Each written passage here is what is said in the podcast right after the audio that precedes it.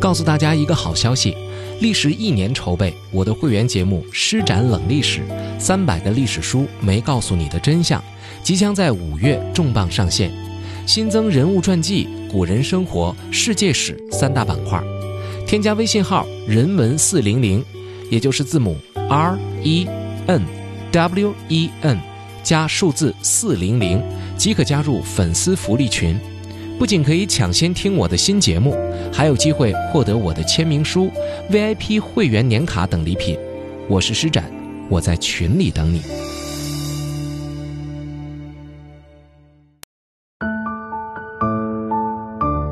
在历史中找点有趣的。大家好，我是施展。最近一段时间啊，世界卫生组织这个名称您一定不陌生。这个组织在半个多世纪以来，为世界各国的卫生保健工作带来了很多的支持。但是您知道吗？这个组织的概念从提出到促进它的成立，到最终在一九四八年的六月二十四号这一天宣告成立，这中间的一系列的努力过程当中，有一个中国人居功甚伟。这个人叫做施思明，他是谁？他做了什么？又是什么样的机缘，让他在一九四几年的时候就能和一个如此庞大的国际组织建立如此紧密的联系呢？我们今天的节目当中就来了解一下这个人。说起施思明，我们一定要提及他的父亲施肇基。根据百度百科的记述呢，他是美国康奈尔大学的第一位中国留学生，同时呢，也是第一个在美国取得硕士学位的中国学生。一九一四年，施肇基到英国去担任驻英全权大使。那个时候刚刚六岁左右的施思明跟随着父亲一道去了英国，并且在英国度过了他婚前的所有岁月。他在学习的时候呢，基本上堪称是一个学霸。通过自己的考试，进入了当时非常难进的曼彻斯特公学，并且后来呢，取得了剑桥大学基督学院的医学硕士学位。在今天的观念看起来，仿佛这个选择未必是最佳选择，因为施肇基在卸任了驻英公使之后，赴美国担任了清朝结束之后中国驻美国的第一任全权公使啊，第一任大使。那在我们看来呢，这是一个非常成功的外交家，让儿子在选择专业的时候去选择医学，这是一个外交家该给儿子的一个指导吗？我想这是和现在与当年的呃这种观念不同所导致的。虽然直到今天，在西方世界呢，也都会觉得医生是高收入同时受人尊敬的职业，但是对于当年的中国人来讲，学医恐怕有更深一层的意义。那就是学医能够帮助中国，帮助中国人变得更加的健康健壮，进而让我们的国家变得更加的富强。特别是在近代史上，呃，关于所谓“东亚病夫”的这种言论，更是刺激着每一个中国人的神经。而我提到的这一点背后呢，还有一层，也许是施肇基建议自己的儿子选择学医的重要原因，就是当年呢，施肇基曾经出任过。在中国东北的官员，在他的任期内呢，曾经爆发过一次大规模的鼠疫，所以在他看来，百姓的健康以及祖国医学的发展，可能要比没有这种经历的人看来更加的重要。综合我刚才所提到的种种背景，施思明呢最终选择了医学专业，并且取得了硕士学位，这也为他后来能够提出建设一个国际间的呃卫生组织的这种观念打下了一个非常重要的基础。可是施思明是怎样和世界性的组织建立联系的呢？这个想法是怎样提出的呢？这要讲起施思明的婚姻，在他结婚的时候呢。有两个在中国近代史上非常重要的人物来给他证了婚，一个叫宋子文，另外一个叫贝祖仪。一九三四年，刚刚结婚没多长时间的施思明呢，回国，呃，在上海加入了中华医学会，没过多久就担任了中华医学会的总干事。一九四一年，宋子文当上了国民政府的外交部长。有一回呢，他就找到施肇基，跟施肇基说呢，自己非常想找一位私人秘书，主要的工作呢就是给自己撰写英文的演讲稿。就问施肇基：“你认不认识这样的人啊？有没有合适的可以介绍给我？”施肇基说：“有啊，我儿子就挺合适的呀。”啊，宋子文一听，这太合适了！哎，我想起来了，原来你儿子上学的时候呢，我还听过他的一场演讲，这小伙子不错啊，你就让他来吧，我就用他就可以了。于是呢，在一九四一年的时候，施思明又跟着宋子文去了美国，担任了就租借法案这件事情中方和美方协调的沟通人。这段经历帮助施思明积累了相当的处理国际事务的一些经验。一九四三年，施思明在父亲的建议下加入了联合国善后救济总署。需要说明一下的是呢，刚刚提到的这个联合国呢，和我们今天所提到的这个联合国是不一样的。呃，一九四三年施思明加入的这个组织是所有反法西斯国家的一个统称。我们现在提到的这个联合国呢，是在一九四五年成立的。我们一定要区分开，为什么呢？因为施思明和世界卫生组织的缘分也是在一九四五年开始的。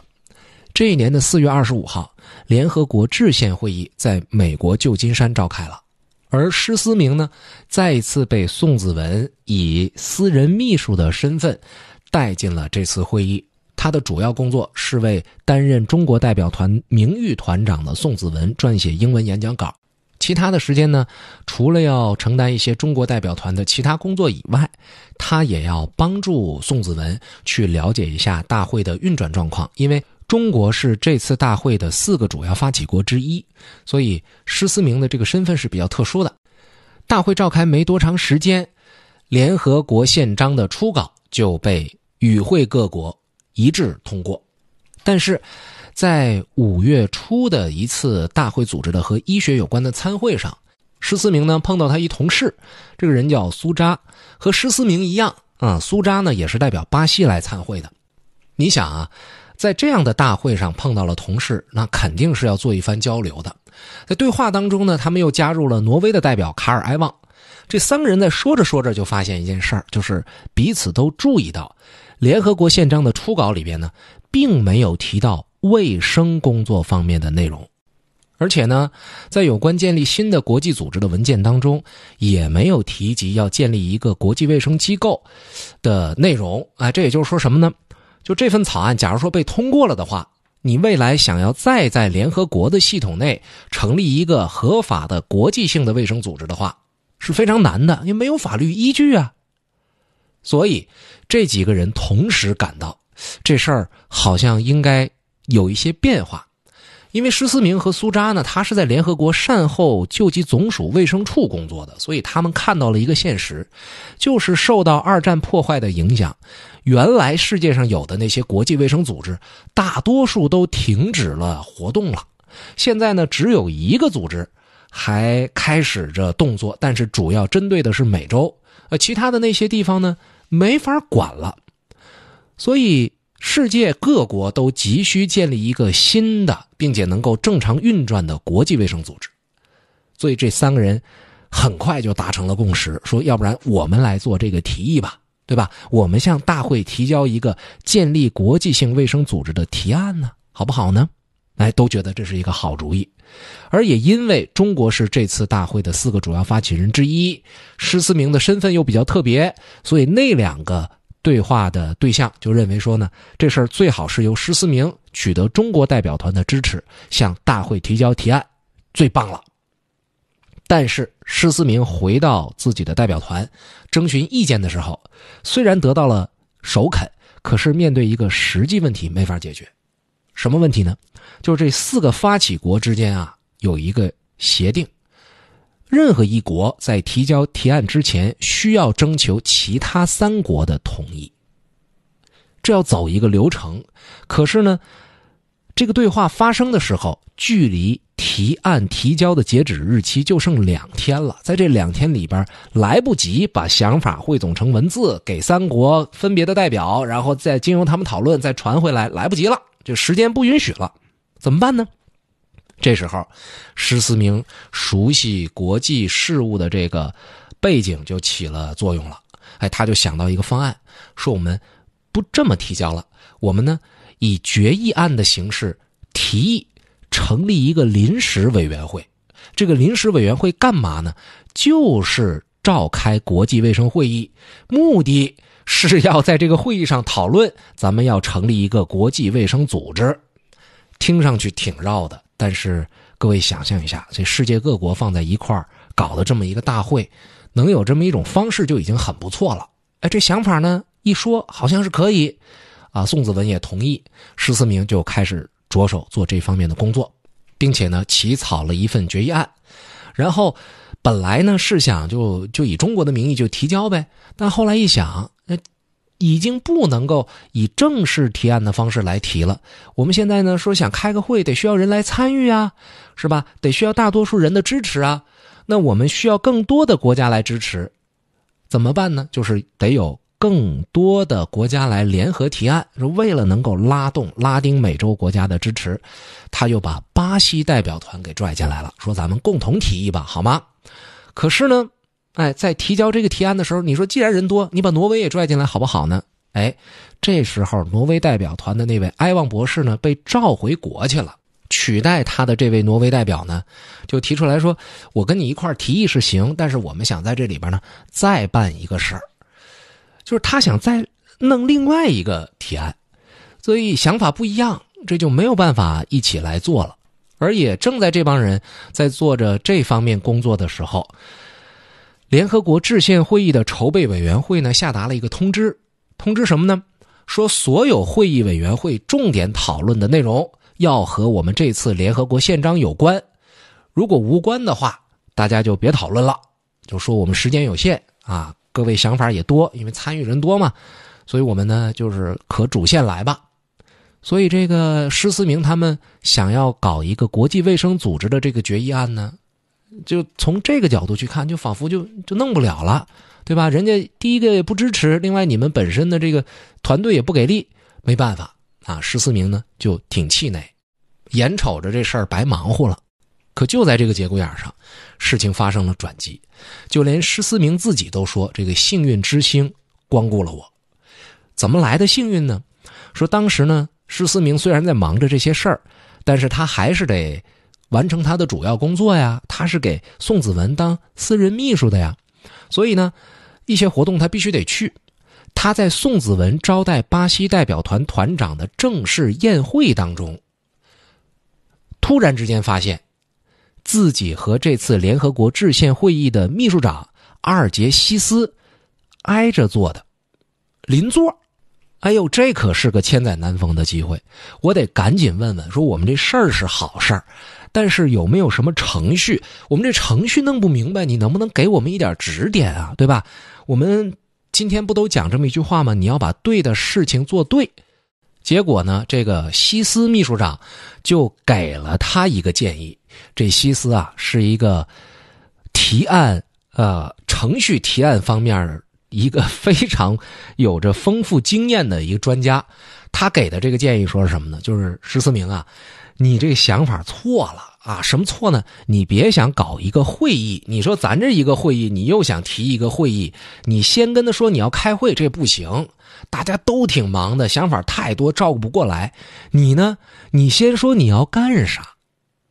那我怎么说我要干什么呢？这西斯秘书长就教十四名了，说你得把这个东西写成一个声明，然后，呃，向大会进行呼吁。呼吁在宪章当中加入卫生工作的内容，呼吁建立一个国际卫生组织。说你先把你要干的事儿喊出来，你别先张罗开会。施思明一听，哎呀，对呀，赶紧就找苏扎，俩人呢一起完成了一个名为《关于建立一个国际性卫生组织的宣言》的这么一个声明，并且最终由中国和巴西。这两个国家作为创始国，就发表了这样的宣言，好不好使呢？那是真好使。一九四五年的五月二十八号这一天，参加第二委员会第三次会议的全体代表就通过了这个宣言。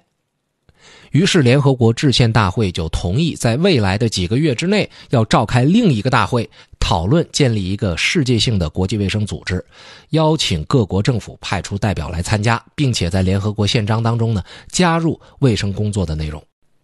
这听起来是一个非常棒的开始，但是要建立一个新的国际组织，你除了要解决很多程序上的问题之外，我们也要考虑到当时的时代背景。从国际政治的层面来说呢，各方力量是相互博弈的。比如说，在确定这个会议地点的时候呢，这法国就说了，这个会得在我们巴黎开；美国说不行，这得在我们亚特兰大开啊，亚亚特兰大开。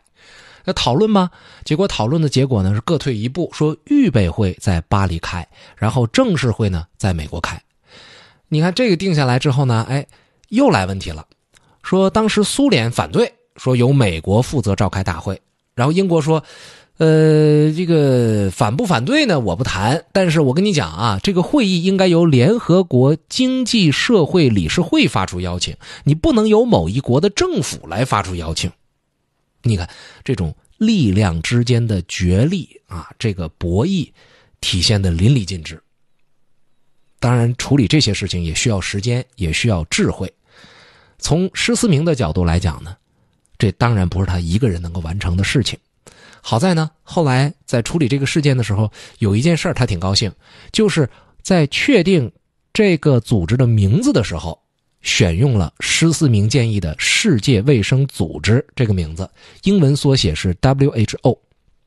啊，还有另外一件事挺让施思明的印象深刻的，就是这个 WHO 的宪章签字仪式，因为它是一个医学大会，所以来参会呢好多呢都是医学相关的工作人员，来自于各国的啊。这些人呢好多是学医学专业出身的，就是对于自己有没有权利去签这个字。或者说是我签了之后，我要承担多大的责任？这事儿他心里没数。好多人呢都不太敢签啊，有一些胆儿大的，就在这个签名旁边呢，就写下了一行，就是我签了我自己的名字，在旁边再写一个待批准。啊，整个与会的代表当中，只有英国代表和中国的代表非常笃定的在文件上签了字。当时中国代表呢有三个人签了字了，这个照片呢。非常珍贵啊！现在我们也留着。如果您感兴趣的话呢，你也可以看得到。呃，看到的方式呢，就是添加“施展侃历史”的微信公众账号，然后在里边回复关键词“卫生”，那您就能看到这张珍贵的照片了。加入“施展侃历史”的微信公众账号的方式呢，也是非常的简单。添加公众账号这块搜汉字“施展侃历史”，诗情画意的诗，大展宏图的展，调侃的侃，历史课的历史。今天我们看这张珍贵的历史照片的。关键词是卫生。好，我们说回主体历史，签完字了，是不是世界卫生组织就可以成立了呢？还不行，你还得走法律程序，你还得汇总批文。于是这事儿呢，一直持续到一九四八年，在四月七号这一天，你看四月七号啊，很特别。这一天有什么特别呢？就在这一天，组织收到了第二十六个法律批文。宪章啊，WHO 宪章，也就是世界卫生组织宪章正式生效了，于是就把这一天定为世界卫生日。两个月以后，六月二十四号，第一届世界卫生大会在瑞士日内瓦召开，世界卫生组织宣告成立。至此，施思明在三年前所提出的概念，终于成为了现实。而施思明在这个世界卫生组织的建立过程当中做出了非常突出的贡献，因为这些贡献，他获得了很多的荣誉，其中包括法国政府授予的公共卫生骑士勋章等等等等。但是呢，很出乎我们意料的是，施思明并没有在世界卫生组织当中任职，而是在等待世界卫生组织正式成立的过程当中，在一九四八年的二月接受邀请。出任了联合国经济与社会理事会秘书处的特殊部门处长这一职务的邀请，到那块儿去任职去了。呃，至于为什么会做这样的选择呢？施思明自己晚年在回忆录当中写道：“其实并没有什么，只不过呢，是因为他不想等了，因为当时美国国会无限期的推迟了。”批准美国与世界卫生组织的协议。